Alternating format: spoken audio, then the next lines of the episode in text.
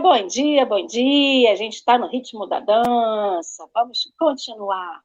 Bom dia, meus queridos amigos. Muito bom dia. Que Jesus nos abençoe nesse dia maravilhoso que chegou para nos brindar.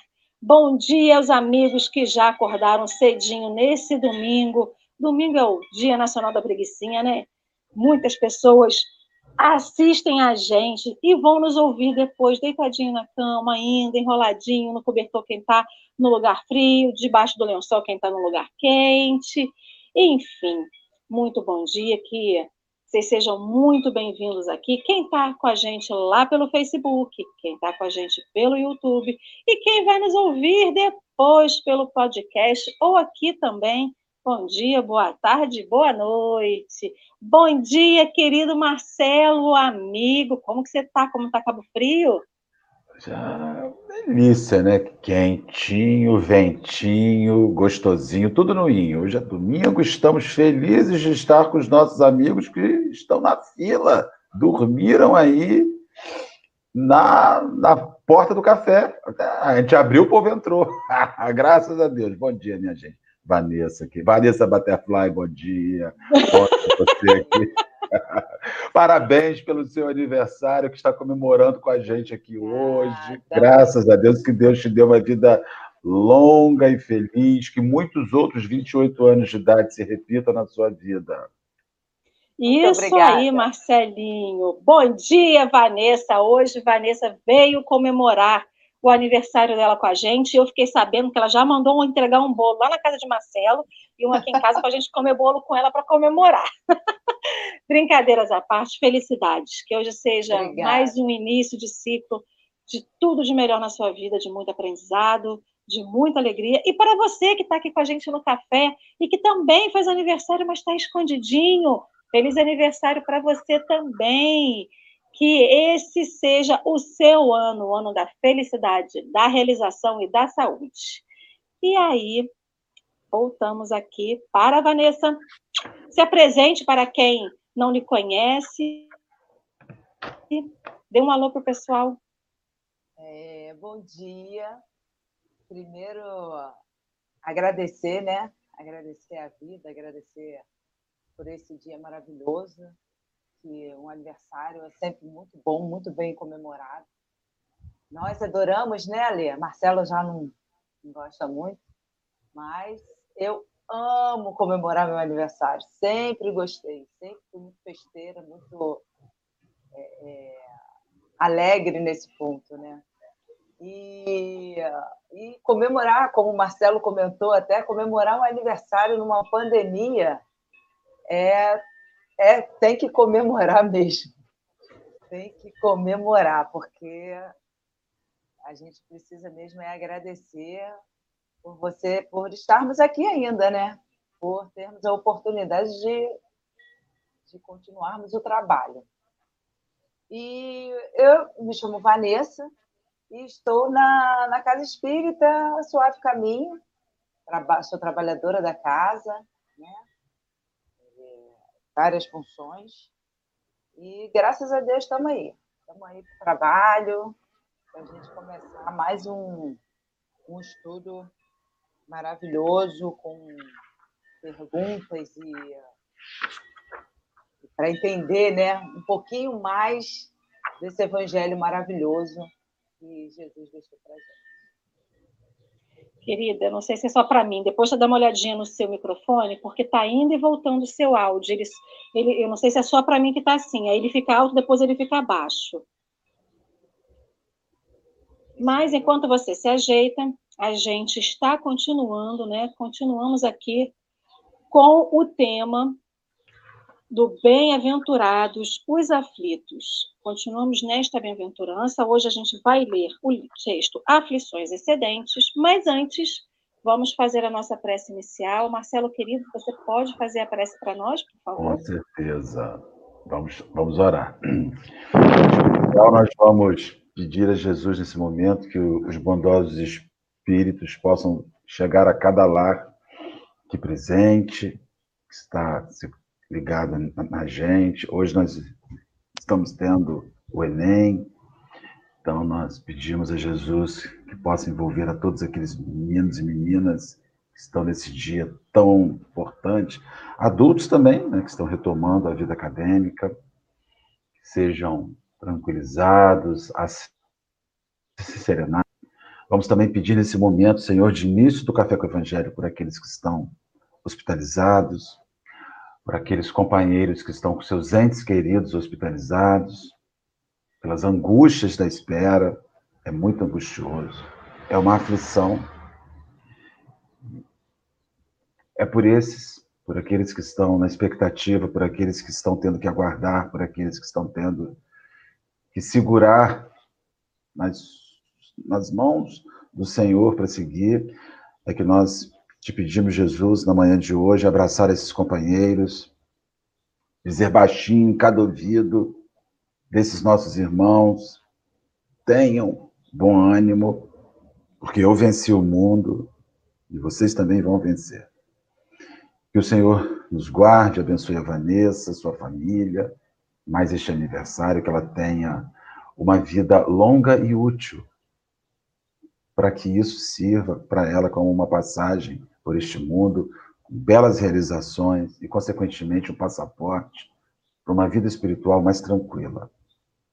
Pedimos pela Alessandra, pela sua família, por cada um de nós. Senhor, em meio a essa, esta luta que estamos passando, só temos uma certeza. Existe essa luta sem o Senhor e com o Senhor. E certamente sem o Senhor seria muito, mas muito, muito complexo suportar. Que o Senhor abençoe o nosso café com o Evangelho, abençoe a cada companheiro aqui presente, encarnado e desencarnado. Graças a Deus. Assim seja, e com Jesus sempre será. Muito obrigado. Então vamos iniciar, Vanessa. Você já conhece como a gente faz. Você pode iniciar a leitura parando quando você quiser, tá? Podemos iniciar? Vamos lá. Vê se o áudio melhorou. Marcelo, o áudio dela também estava assim para você subindo e descendo, ou era só para mim? Acho, acho que é só para você, para ah, mim. Então tá bom, então vai lá. Eu sou meio surdo também, então é... não sirvo de base. Vamos lá. Aflições excedentes. Diante da orientação espírita que te esclarece, não te afastes da lógica, a fim de que não te gastes sem proveito embaraçando o orçamento das próprias forças com aborrecimentos inúteis. Diariamente, batem às portas do além aqueles que abreviaram a cota do tempo que poderiam desfrutar na Terra, adquirindo problemas da desencarnação prematura. Já nesse, nesse primeiro parágrafo aqui, já tem uma coisa muito. É, é, umas palavras ótimas para a gente falar, né? Diante da orientação espírita que te esclarece, então a gente está numa doutrina de esclarecimento. A gente está numa doutrina de estudo. Rapidinho, o pessoal também está falando no chat que está oscilando para eles também. É como se alguma coisa impedisse o microfone. Então ele tá, a sua voz então sobe eu vou tirar o microfone. Assim tá melhor, a gente está ouvindo direitinho. Se der algum chabu. Eu não sei se é o cabelo. Que...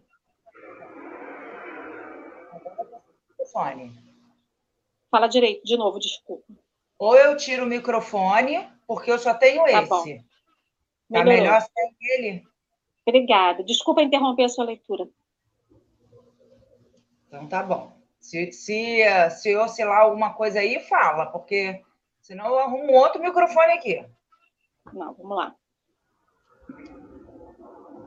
Então, vamos lá. Então, vou começar de novo, tá? Porque o pessoal falou que estava. Aflições excedentes.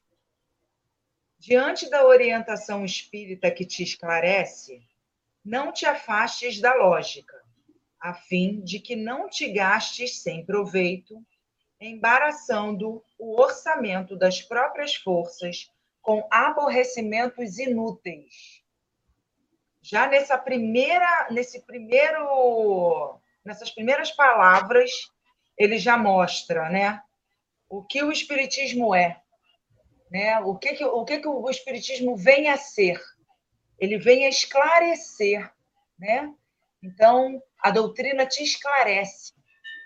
Você vem, é, é, você vem tra trabalhar esse estudo para você entender e aí você ter a certeza de que aquilo ali é, é fato. Né? Eu, acho, eu acho maravilhoso isso no Espiritismo. Que as pessoas chegam, muita gente chega para mim e fala assim: Ah, você acredita em reencarnação, né? Eu falo, não, não acredito. Eu sei que ela existe. Porque eu já estudei, eu já tenho um estudo científico que prova isso. Agora, você que não acredita, eu sei que ela existe. Entendeu? Aí é quando você esclarece, quando você estuda, quando você entende, aí é uma coisa. Quando você não, não sabe, fala assim, ah, é... você acredita nisso? Não é que eu acredite, ela existe. Se você não acredita, é, vamos estudar mais um pouquinho que de repente a gente consegue, né? Então ele fala para não se afastar da lógica. Da lógica porque a gente tem um grande problema é, com. Não, não, vou, não, vou, nem dizer que são só outras religiões, até o espírita também é assim. É, com a fé cega. Uma cega sem né? Então, acontecem muitas coisas que nós, como espíritas, já entendemos, né? Já sabemos e que não precisamos passar por isso. Não vou dizer que ah, nós somos espíritas, nós não vamos passar por isso. Nós vamos passar sim. Nós somos humanos, somos seres imperfeitos e temos todas essas provas para passar. Se não fosse para passar, nós não estaríamos na. Tá? Então, ah, porque vocês se acham perfeitos. Não. A gente não se, nós não nos achamos perfeitos. Nós estamos tentando alcançar a perfeição, na maior humildade. Não tem nada de, ah, eu não sou, sou soberbo, sou isso, sou aquilo. Não, nós estamos tentando alcançar a perfeição. Sim, todos nós, na nossa evolução. Continuando. Diariamente batem as portas além aqueles que abreviaram a cota do tempo que poderiam desfrutar na Terra adquirindo problemas da desencarnação prematura. Então, é, afli, é, essa parte de aflições excedentes, porque assim, nós temos as aflições, né? As aflições que nós vamos passar, que nós já estamos preparados para passar. As aflições excedentes são aflições das quais nós não precisaríamos passar, até porque nós já aprendemos anteriormente em outras encarnações, mas que nós continuamos errando, continuamos não aceitando e a gente acaba excedendo uma aflição desnecessária. Quando ele fala da morte prematura, é, eu vou colocar o, o exemplo do suicida. E eu vi muitos vídeos e estudei muito falando sobre isso. As aflições excedentes é, suicídio. Né? que são que não, não haveria necessidade dessa, dessa desse desencarne prematuro, né? Mas que eles esses espíritos se deixaram sucumbir, né, por essas aflições e acharam, né, que seria mais fácil, mais fácil para eles não estarem aqui nesse momento. Quando você fala do suicídio, né, a gente lembra daquele suicídio involuntário. Não aquele suicídio que vem dos problemas decorrentes de várias questões que estão nas cabeças das pessoas e que chega ao suicídio, né? Quando eu leio isso aqui, eu lembro do suicídio involuntário quando ele fala aqui da desencarnação prematura, que a gente caça, né? E aí eu fui tentar entender o que, que seria uma aflição excedente, né? E eu resumi numa... Aí, primeiro, o que, que é excedente? É aquilo que sobra e o que é excessivo. E aí a gente vai perguntar, o que, que é excessivo? É aquilo que é exagerado. Então, se é exagerado, é aquilo que a gente caça, né? E aí eu fui resumir, a aflição excedente é a gente é, é, procura pelo em casca de ovo. Então, é aquilo que a gente vai procurar, além, é a gente enxergar além de uma coisa que não existe. Então, aí, quando ele fala da questão do suicídio involuntário, isso que eu assimilei a questão do suicídio involuntário, é quando a gente usa a comida de uma forma excessiva, a bebida de uma forma excessiva, é, busca adrenalina de forma excessiva, né? Então não é que a gente comendo a gente vai morrer, não é isso. Mas é quando a gente vira glutão, que a gente usa a comida de uma maneira que isso vira, fica exacerbado, né? E a gente, o que que acontece com a comida excessiva no nosso corpo? Descompensa, glicose, diabetes sobe, é, hipertensão, enfim, outras questões que vão acontecendo, né? Então, é, eu só quis fazer uma parte nessa questão do suicídio, até para a gente poder separar essa questão do suicídio involuntário e desses, dos outros suicídios em que as pessoas atentam propositalmente contra a sua vida. Marcelo, é. você quer fazer alguma parte disso? Não, por enquanto não. Estou de olho no terceiro parágrafo. Ah, então tá bom. E sobre isso, é, é, é, bem, é bem comum a gente ver pessoas né, é, negacionistas, na, na qual é, é, elas têm a certeza de que nada vai acontecer com elas. Eu tenho uma, uma, uma pessoa na minha família, muitos anos, é, não é da minha família, mas fez parte da minha família, da minha, da minha infância e da minha adolescência, e ela sempre fumou muito. Fumou muito, muito, muito, muito, muito, muito, muito. E aí ela, ela teve câncer de faringe. E muito, um câncer muito forte, sabe? Foi bem, bem ruim, ficou sem falar, teve um grande problema.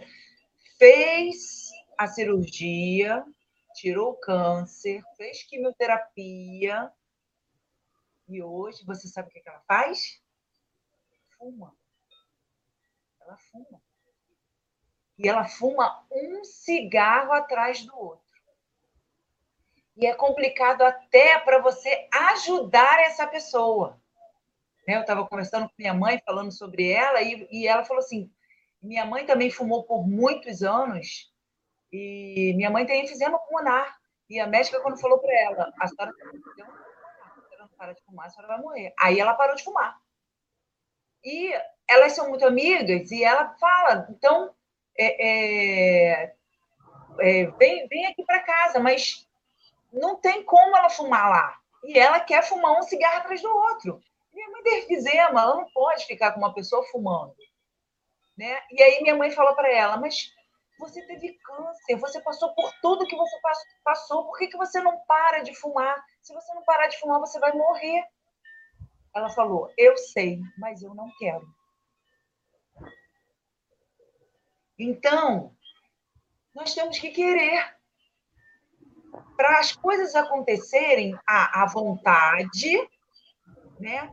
Você tem que se mexer para o ato acontecer, você tem que querer para chegar a acontecer. E se você não aceitar isso, se você não quiser isso, nada, nem ninguém vai poder te ajudar. Porque eu vejo muitas pessoas é, com aflições que acham que o outro tem que ajudar. Eu não faço prece, não. Mas faz uma prece para mim. Ah, eu não sei fazer, não sei orar, não sei fazer prece. Mas faz uma prece para mim. Bota meu, o meu nome lá no seu centro para mim. Eu vou ficar esperando aqui que eu melhore. Deitada na minha cama, fumando. Eu vou ficar aqui porque eu sei que vocês estão orando por mim e eu não vou ter câncer novamente. É esse o pensamento, né? E aí as pessoas acabam se negando a acreditar em certas coisas. Mas vamos lá, vamos continuar vamos lá. com, o parágrafo. Toda parte transitam portadores de aflições excedentes.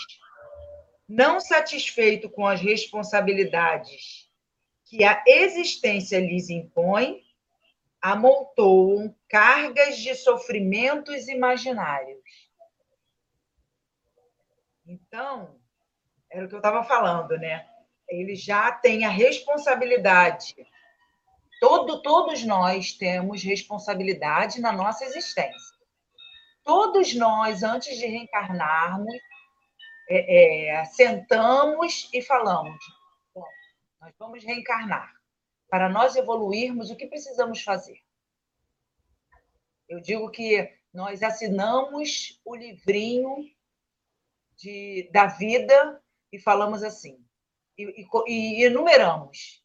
Ah, eu vou fazer isso, isso, isso, isso, isso, isso, isso, isso. Mas eu tenho certeza que quando eu chegar lá, vão falar: epa, tira esse, tira esse, tira esse, não fiz esse, não fiz esse. Eu espero que eu tique mais os que eu fiz do que eu tique mais do que eu, do que eu não fiz. Mas é, é, esse tique está sendo muito pelo que a gente não faz.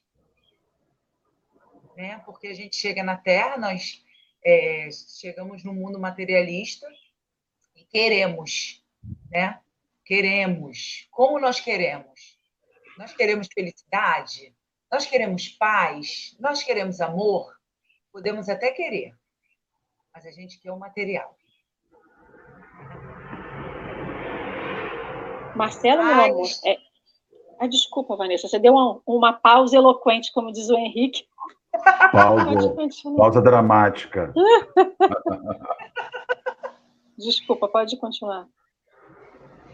Não, era só isso, é o materialismo mesmo. A gente quer ter e não ser. Né? A gente quer ter casa, a gente quer ter carro, a gente quer ter né, as coisas materiais e esquecemos de ser. Né? Esquecemos de ser amorosos, esquecemos de ser caridosos, esquecemos de é, não só as aflições não só são dos outros para a gente, como da gente para os outros também. Né? Essas aflições excedentes não é só dos outros para a gente. Nós também temos essas aflições excedentes. Assim, Nossa, que tempestade num copo d'água que eu fiz. Tinha necessidade disso? A gente vê aí uma, uma, uma, Agora eu queria falar sobre esse item, sobre ansiedade. Ansiedade é uma, um sofrimento imaginário. Ansiedade é um processo que você vai além. Então, assim, a carga de ansiedade é a carga daquele sonho que você tem de poder ter tudo na sua mão. E eu não digo tudo na sua mão material, mas eu digo a gerência da sua mão. O ser humano ele é tão ansioso e ele quer tanto que seja tudo perfeito que um microfone quando oscila, incomoda. Ele incomoda profundamente, porque não está perfeito, não está perfeito. Eu tenho que escutar perfeito, tem que ser tudo perfeito. E não é perfeito, porque não depende. Né? Igual, por exemplo, às vezes a gente está fazendo uma palestra, a internet está cortando, a pessoa começa assim, a internet está cortando, a internet está travando. A pessoa tem que entender que eu não produzo internet. Eu uso um sinal que vem de fora. A pessoa tem que entender que eu não sou o microfone e que eu não posso fazer nada, porque eu não posso pegar uma chave de fenda, abrir o computador e consertar o microfone. Não depende de mim. Mas isso desencadeia um processo de ansiedade. Isso é só um exemplo pequeno. Né? A gente sofre por o que não pode resolver. A gente sofre e a gente não consegue compreender que a vida ela não é perfeita sabe? Ela não é como se você comprasse um vestido lindo de, de sempre uma festa linda, um vestido bem decotado, um vestido bem maneiro, e na hora de você sair esfria. Você não pode mais usar o vestido, ou tem que botar um casaco que vai ocultar o vestido e isso entristece. A gente precisa compreender, e eu acho que isso é um processo de sofrimento imaginário, esse esforço nosso de que tudo dê certo e que a gente não, que a gente não consegue aprender a lidar com uma coisa que não deu certo. Sabe, é, é quando você compra, eu estou passando por uma experiência, me permita contar uma experiência interessante, nós trocamos de carro agora. Então, assim, uma coisa muito legal, trocamos de carro, fomos na concessionária, tiramos um carro novo, Ford. Tem 10 dias que a gente comprou um Ford. Aí, com 10 dias com carro novo que nós emplacamos anteontem, a Ford parou de produzir o carro. Aquilo, a princípio, me, me causou profundo desconforto. Eu, aí eu já comecei assim, será que quando eu precisar da concessionária para fazer manutenção vai funcionar? Eu já fechei a Ford na minha cabeça, eu já fechei toda essa técnica, eu já, eu já me, me vi como infeliz, como azarado. Isso é todo o processo. Já estou sofrendo com um carro novo. E aí você vê que isso é o processo de vaidade, porque você não comprou um carro, você comprou um objeto de exposição. Então, se eu estou com o carro ali embaixo, se quando eu ligo ele roda, se ele se presta para o que eu quero, se ele tem o conforto mínimo que eu gostaria que ele tivesse, pudesse me dar, por que, que agora o nome da marca tornou-se tão importante? Porque eu vi eu não domino aquilo. Aquilo não tem como ser dominado. Aí eu me peguei esses dias feliz, cada forte sem placa que passava, eu falava assim, tá na mesma situação que eu, se sentindo um otário. Mas isso é a mente. A mente ela é louca e ela mostra aí o quanto você é vaidoso, o quanto você não comprou um carro, o quanto você comprou um objeto de, de reconhecimento social que você pode fazer aquilo. E aí você descobre o quanto a gente é doente e sofre por essas dinâmicas. Então você coloca na sua vida problemas que não estão ali. Eles não estão ali. Eles não existem. E aí, ontem eu estava deitado na cama e disse, gente, 15 dias tem o carro e já é um carro que não. Já, já comprei uma relíquia. Aí, olha a loucura. A mente ela é assim, a mente do vaidoso, do orgulhoso, do que tem tudo tem que dar certo. Você está lidando com desvalorização financeira. Olha como é que é loucura. Aí você fala assim, mas isso é material. Eu comprei um produto para me conduzir. Eu não comprei um troféu. E, e aí você começa a perceber o quanto você está puxando para você coisas que não existem, que só existem aqui na sua cabeça. E a, isso é o processo da ansiedade. E a pandemia, ela potencializou a ansiedade. Está todo mundo pensando quando é que, ele, que vai acabar. Mas a gente já se vê deitado numa cama, tem gente que já se vê entubado, tem gente que já se vê tudo projetado uma dor lá na frente, uma dor que não aconteceu ainda. E precisamos pensar sobre isso. Verdade. Refletindo aqui, né, o, a gente que é ansioso, né, eu falo porque eu sou muito ansiosa, é querer dominar tudo, né? A gente acha que o nosso braço e a nossa perna vai fazer que nem do homem da mulher elástico, vai se esticar e a gente vai abraçar. Tudo aquilo que a gente quer controlar e aí a gente vê que a gente não consegue, aí a gente sofre mais ainda. Por isso que eu falo, né?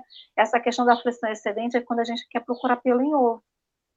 É mesmo vendo que tudo aquilo está andando do jeito que tem que andar, a gente vê coisas que a gente não que, não existem, né?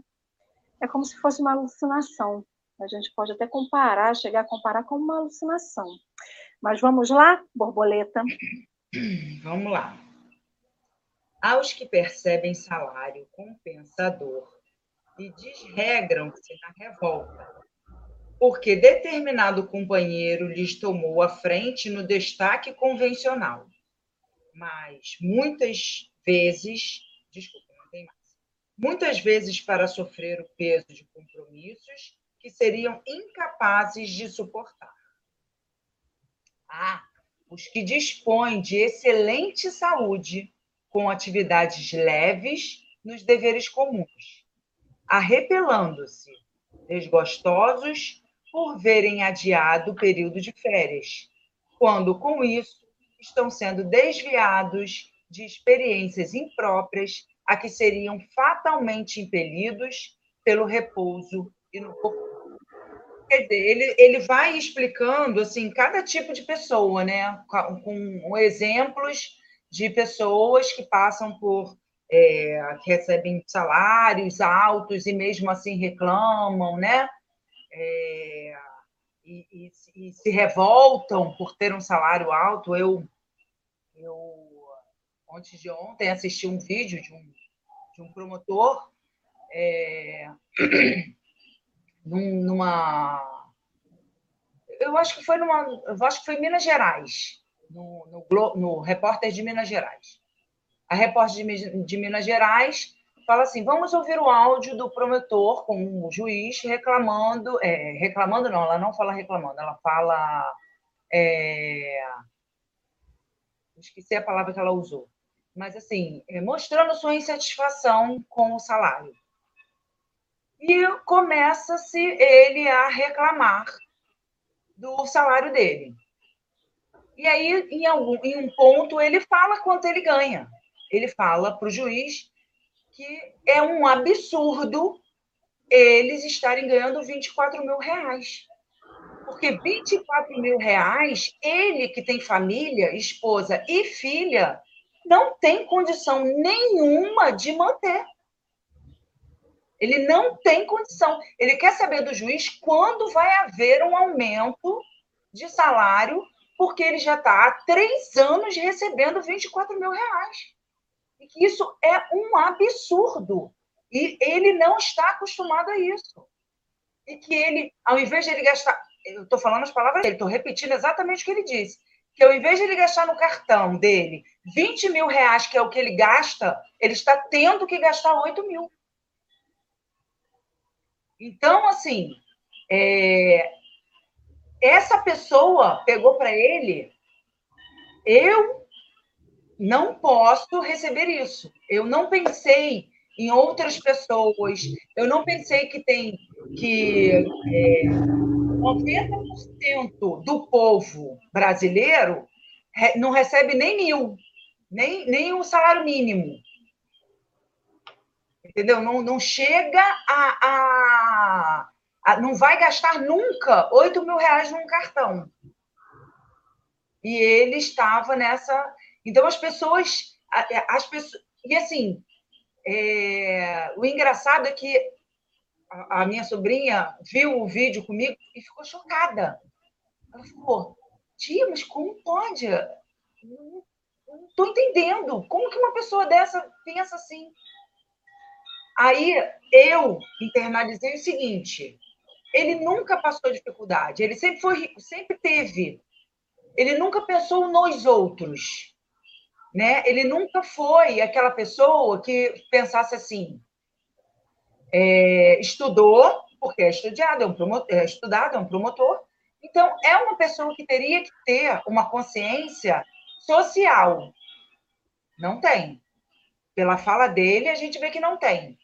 Né? E como ele, várias outras pessoas que também cresceram num mundo com é, um salário alto, num mundo, é, vamos dizer, diferente do nosso, né? do povão do povo, das pessoas que têm que trabalhar para ganhar o seu dinheiro suado. Essas pessoas, sim, é, pensam nas outras pessoas e pensam em ser ricos. Né? E pensam em um dia conseguir ter esse dinheiro, em um dia conseguir. E aí eu falei para ela: será que se você fosse essa ele agora, né? Você passou por tudo que você passou e hoje você recebe 24 mil. Você também não estaria reclamando que o seu salário estava defasado? Será que nós, depois de entendermos isso tudo, né, sabermos disso tudo, quando nós tivermos um salário desse, eu fiz, estudei, fiz concurso, passei, eu não vou reclamar também? Eu não vou achar, eu posso nem fazer esse comentário que ele fez. Não, eu precisava gastar é, 20 e estou gastando 8. Eu não preciso fazer esse comentário, mas eu não vou brigar para receber mais? Nós não brigaríamos para receber mais? Eu estou falando nós porque nós, seres humanos, nós, seres egoístas, nós, seres materialistas, nós que queremos e achamos que a justiça só é feita quando é feita a nosso favor. Nós, dessa tá? É, é, é uma coisa só para a gente refletir. Eu, eu vejo, se me permite aqui, eu vejo uma coisa muito interessante, que às vezes nós não conseguimos chegar aonde nós gostaríamos, e isso é bênção de Deus, é um pouco do que ele está falando aqui. Olha, você está com a sua saúde perfeita, pronto para férias. Ano passado foi um ano disso muita gente de férias dentro de casa. Então, isso deve ter provocado uma profunda angústia nas pessoas. E ainda há pessoas. Eu mesmo estava com a programação de visitar a família e ficar fora um período.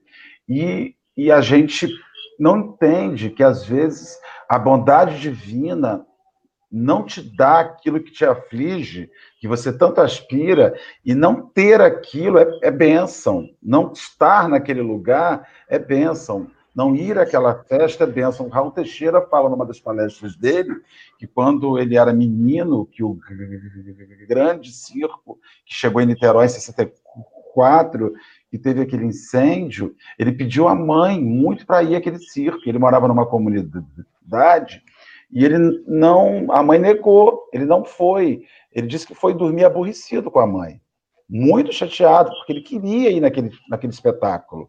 O circo era muito, muito respeitado. E ele disse que ele acordou de noite, ele morava numa comunidade na parte alta, que da janela do quarto dele ele via embaixo, lá longe, a chama do circo, do circo pegando fogo. Então, assim, às vezes a gente se aflige por algo excedentemente e não entende que não ter aquilo, que não perceber aquilo, que não possuir aquilo, é, um, é o amor de Deus em movimento na nossa vida. Você não terá aquilo. Você, e isso eu, te, eu não te, eu, você não tem, apesar de todos os seus esforços, né? Porque isso é outro processo angustiante, sabe, Vanessa? Você estuda, você faz uma prova, você faz um concurso, você faz isso. Eu fiz seis concursos públicos na minha vida. O que eu fiquei em pior classificação foi em quinto lugar sabe?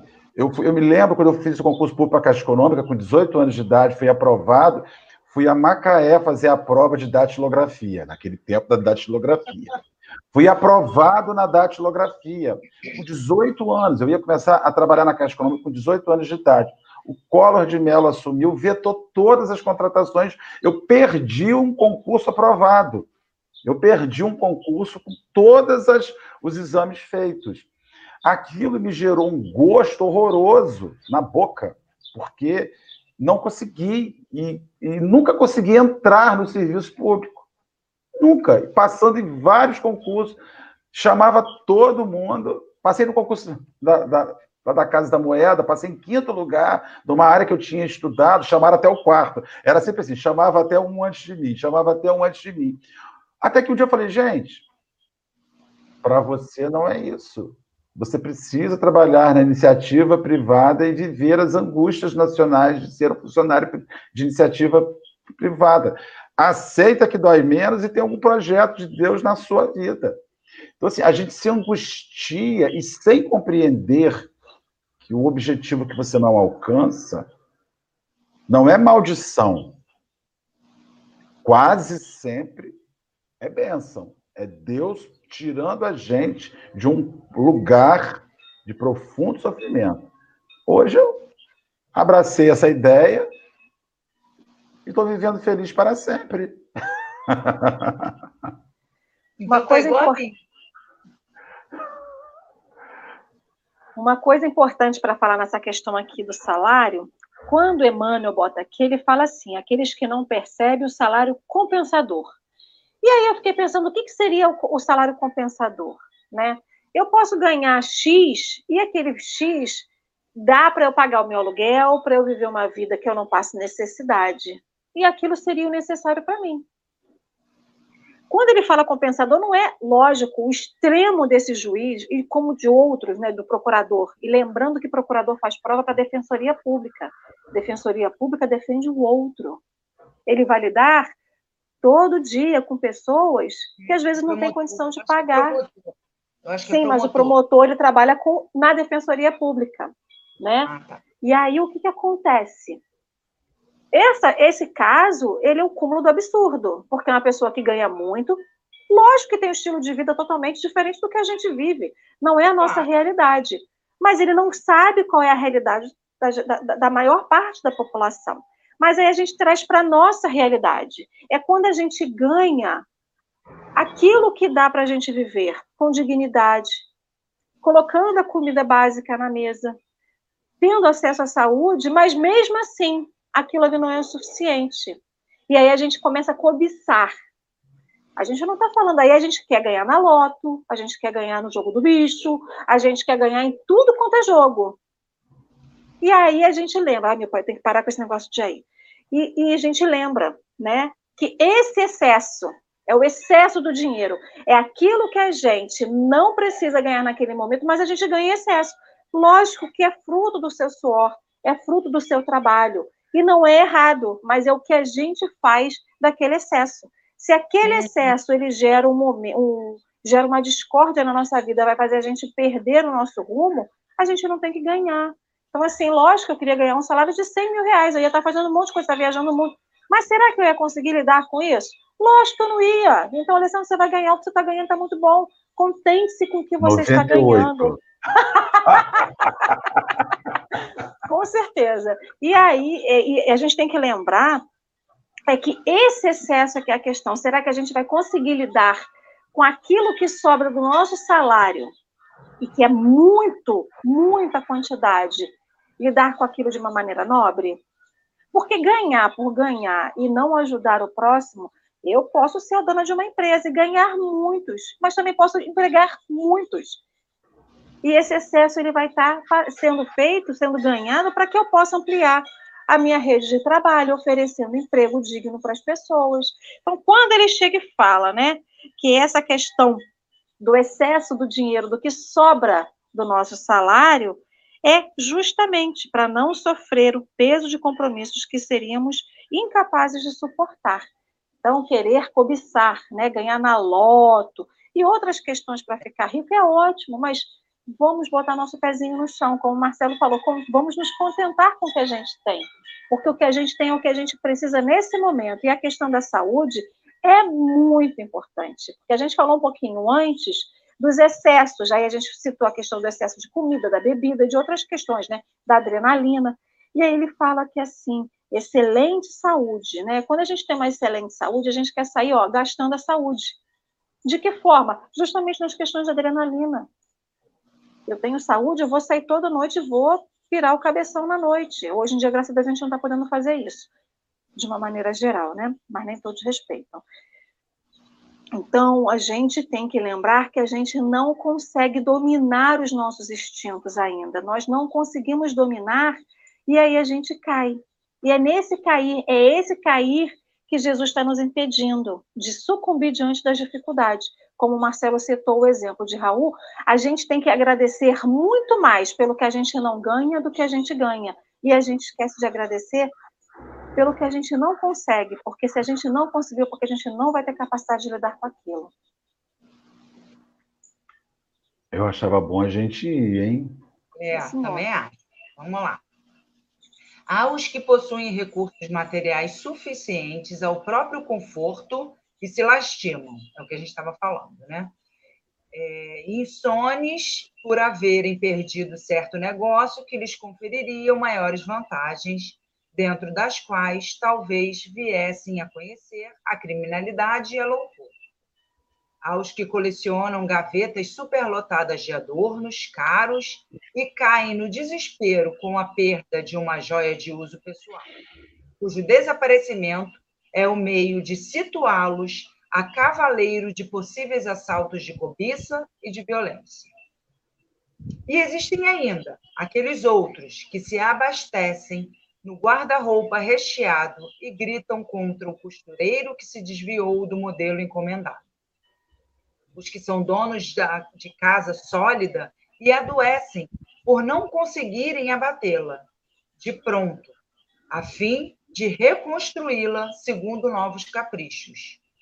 Os que se aboletam em automóveis acolhedor, mas inquietam-se por não poderem trocá-lo Olha a Ford aí, gente, que eu estou te falando. é, por não poderem trocá-lo de imediato pelo carro de último tipo, e os que se sentam à mesa provida de cinco pratos diferentes e encolerizam-se por não encontrarem o quitute predileto. Bem-aventurados os aflitos, disse Jesus. Felizes, sim, de todos os que carregam seus fardos com diligência à serenidade, mas estejamos convictos de que toda aflição excedente complica o itinerário da vida e corre por nossa conta. É, é, é, muito. Ele deu vários exemplos né, de, de pessoas, de várias, é, várias formas que podem fazer esse tipo de aflição excedente.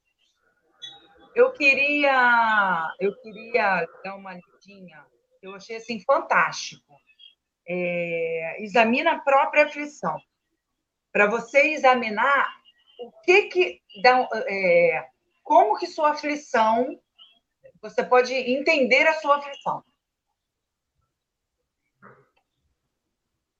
Examina a própria aflição para que não se converta a tua inquietude em arrasadora tempestade emotiva. Todas as aflições se caracterizam por tipos e nomes especiais. A aflição do egoísmo chama-se egolatria. A aflição do vício chama-se delinquência. A, aflição da agressividade chama-se cólera. A aflição do crime chama-se remorso. A aflição do fanatismo chama-se intolerância. A aflição da fuga chama-se covardia. A aflição da inveja chama-se despeito. A aflição da leviandade chama-se insensatez. A aflição da indisciplina chama-se desordem. A aflição da brutalidade chama-se violência. A aflição da preguiça chama-se rebeldia. A aflição da vaidade chama-se loucura. A aflição do relaxamento chama-se evasiva. A aflição da indiferença chama-se desânimo. A aflição da inutilidade chama-se queixa. A aflição do ciúme chama-se desespero. A aflição da impaciência chama-se intemperança. A aflição da, da sovinice chama-se miséria. A aflição da injustiça chama-se crueldade. Cada criatura tem a aflição que lhe é própria. A aflição do reino doméstico e da esfera, da esfera profissional, do raciocínio e do sentimento. Os corações unidos ao sumo bem, contudo, sabem que suportar as aflições menores da estrada é evitar as aflições maiores da vida. E por isso, Apenas eles, anônimos heróis da luta cotidiana, conseguem receber e acumular em si mesmos os talentos de amor e paz reservados por Jesus aos sofredores da terra. Quando pronuncio, quando pronuncio no monte a divina promessa, bem-aventurado é, do filme, do livro Religião dos Espíritos da editora Febre. Você vê como é que esse... achou esse completo. Esse texto foi de ontem. Esse foi o texto que a gente foi? estudou aqui no café ontem, foi. Ontem. Você vê como é que as coisas estão todas ligadas. Eu não vi ontem. Então, a Cadora falou assim, gente, eu estou perdida, achei que esse texto era de ontem. Eu falei, é de ontem. Mas eles estão ligados, é tudo isso mesmo. Totalmente ligados, da gente entender quais são essas aflições, para a gente. É, é, e eu, e teve, tiveram uma, palavras aqui, coisas aqui, que eu, eu falei, caramba, é isso? Até me assustei, né? Falei, nossa, principalmente o da inutilidade. A aflição da inutilidade é a queixa. Gente, ó, não reclamo mais. Valeu? Eu estava vendo, ouvindo isso. Esse texto de hoje, Aflições Excedentes, ele puxa muito para a matéria, né, para materialidade. E aí eu fico pensando muito a ausência de, de uma consciência real de fim. Algo como assim: o meu fim na existência é a matéria ou é o espírito? A matéria, ela é um meio ou ela é um fim? Então, você vive para ter 24 mil reais de salário por mês, que é um direito de quem fez uma prova, quem estudou e quem se estabeleceu. Mas que você usa aquilo como um meio de progredir enquanto espírito de alguma forma, ou aquilo é só o fim.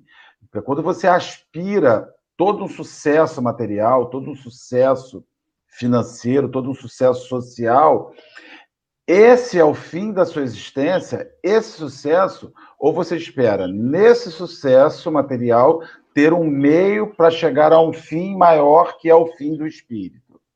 Né? Então a gente vê, por exemplo, você tem grandes milionários, você vê, agora a gente viu, em meio ao, ao, ao a coisa louca que aconteceu na, no, em Manaus, muitas pessoas de sucesso material, não estou aqui questionando se se exibiram ou não, a questão não é essa, direcionaram parte dos seus recursos para atender a demanda daquilo. Então, eu não quero nem saber se aquelas pessoas são vaidosas ou exibicionistas. O que me importa é que salvou gente. Alguém deve estar respirando lá o oxigênio que aqueles artistas, que aquelas pessoas que botaram tudo isso na internet.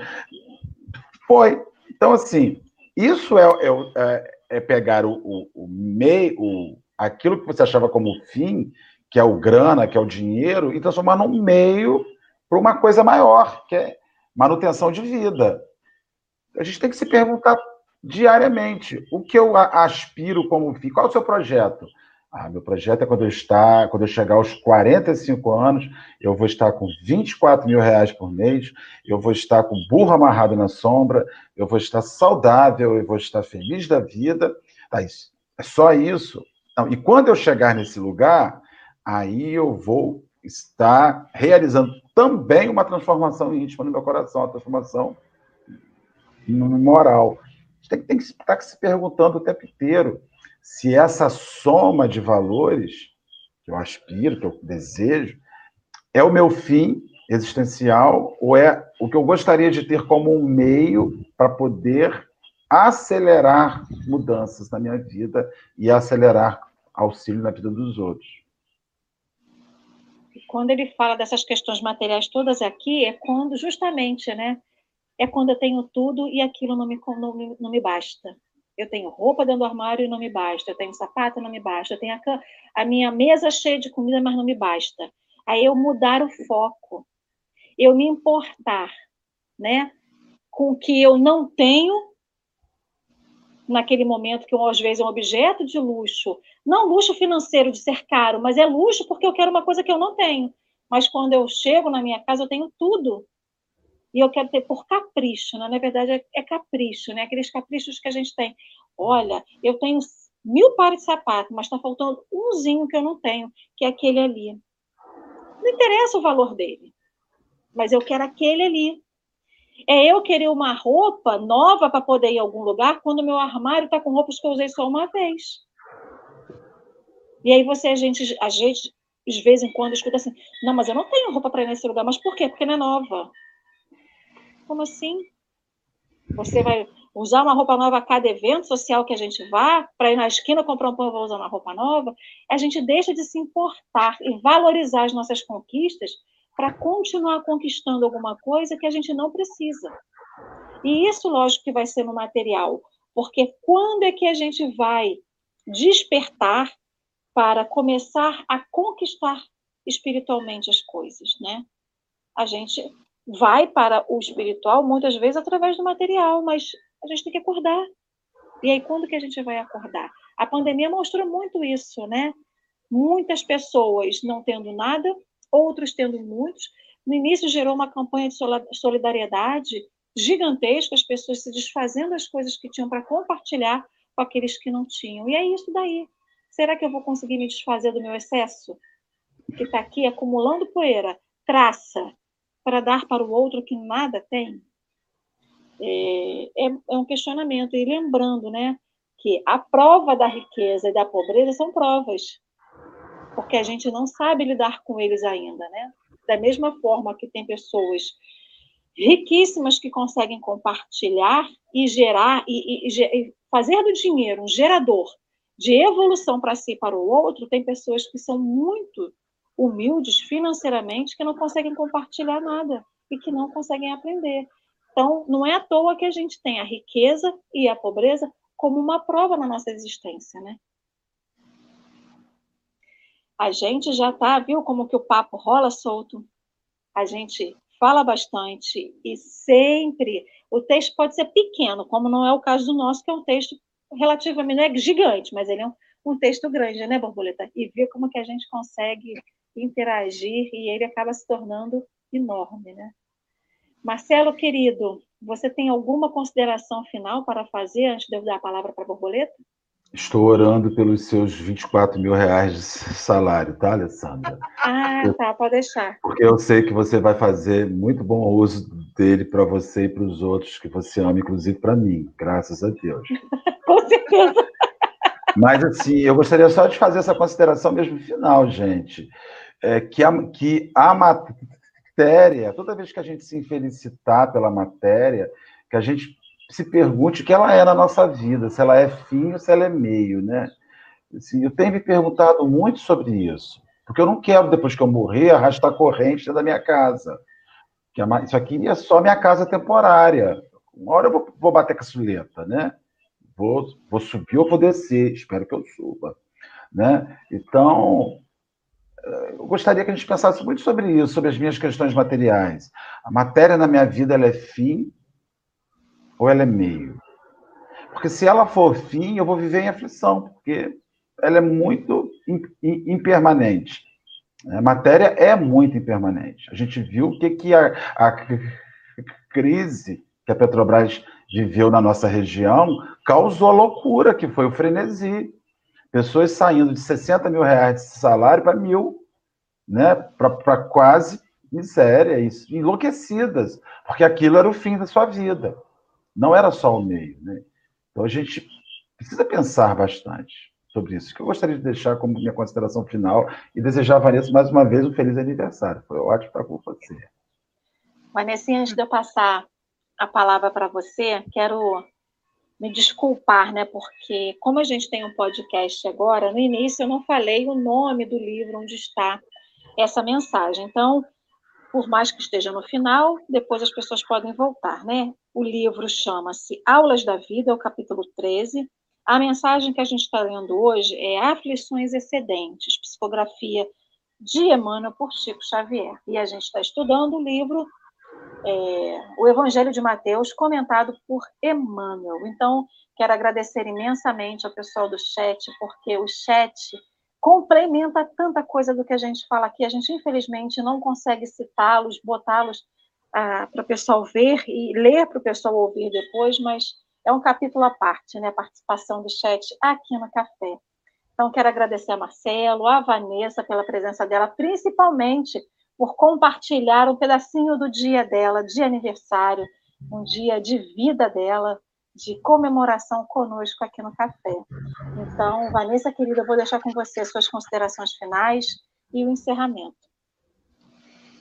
Ah, eu só, só tenho a agradecer, gente. Muito obrigada pelo, por esse estudo, por, por esse convite, né, por estar aqui, porque é sempre maravilhoso. Eu não vou é, me sem mais delongas, porque eu quero que ela coloque minha música e, e a música é a prece, entendeu? Então, agradecer. Muito obrigada. Já pode? Som na caixa, DJ. Então tá bom.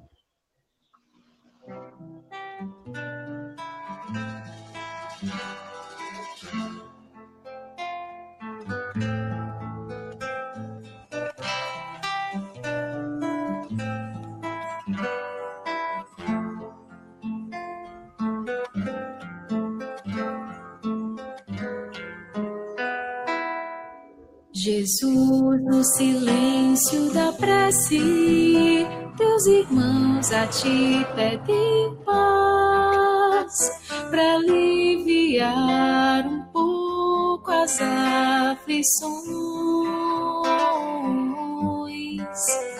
Senhor, enxugai nosso pranto, precisamos do teu amor e sentir tua presença envolver nossos corações. Por isso, vem, Jesus.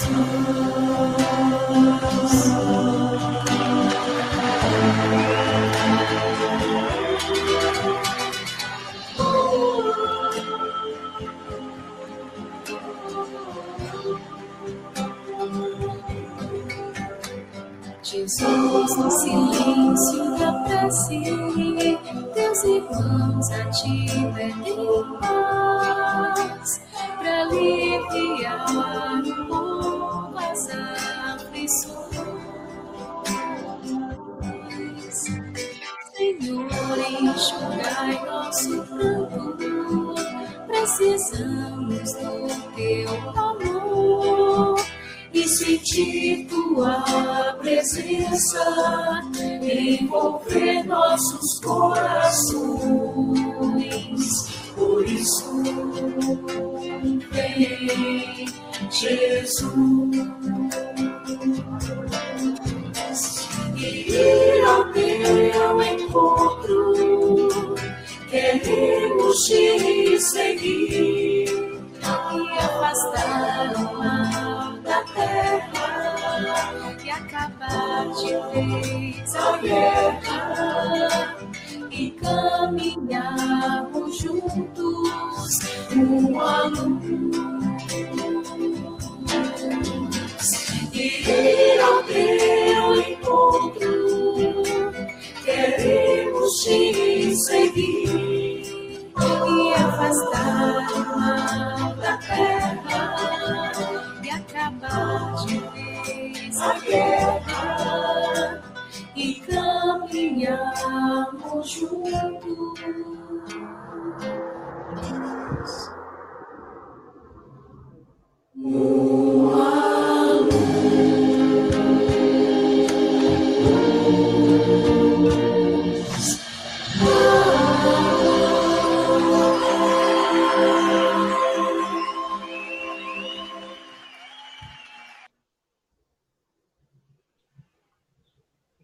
Música é linda, né? E com essa música maravilhosa, essa oração em forma de canção. Estou aqui, Mestre Jesus, Espiritualidade Amiga, para agradecer. Para agradecer mais uma vez que me deste. Para agradecer por estar aqui, Senhor. Por estar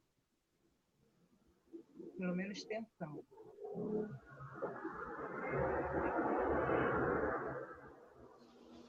E evoluir. Sou muito grata, Senhor, a todos que me cercam, que me ajudam e que estão sempre preparados a segurar a minha mão quando eu preciso. E as minhas lágrimas elas caem. Eu queria, em particular, pedir licença para pedir, Senhor,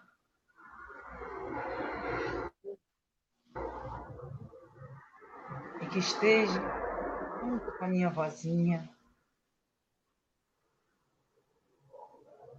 que muitos sabem que há poucos anos ela desencarnou. Ontem. E eu a enterrei no dia do meu aniversário. Eu, eu tenho certeza que ela está bem. Eu tenho certeza que a presença dela me auxilia muito naquilo.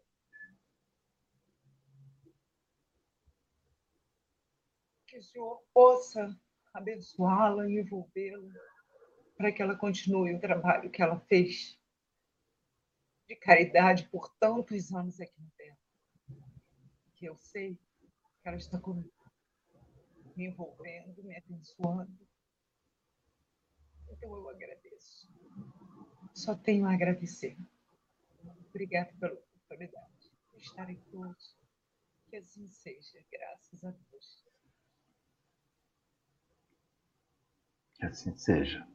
Graças a Assim seja. Meus queridos, um ótimo domingo para todos. Que Jesus esteja no lar de cada um de vocês.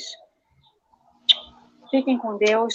Amanhã tem mais café às 7 horas da manhã. E lembrando que hoje tem palestra na SESC, 7 horas da noite.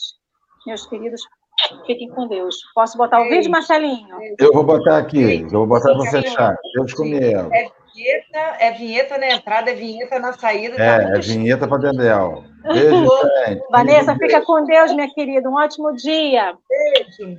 Obrigada.